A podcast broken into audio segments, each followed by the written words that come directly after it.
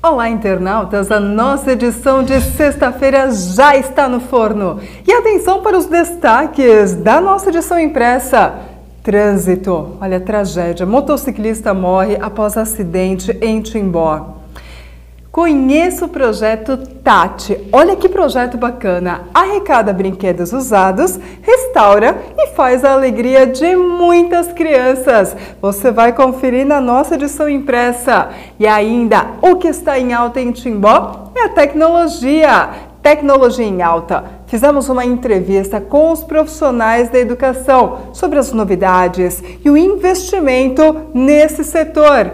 E ainda no ramo da tecnologia, o executivo timboense sancionou um projeto do 5G que foi aprovado pelo legislativo. Esporte. 32ª Olimpíada Entre Empresas inicia nesta sexta-feira. Todos os detalhes e muito mais na nossa edição impressa. Não esqueça, curta e compartilhe as nossas redes sociais e acesse www.jornaldomedivale.com.br.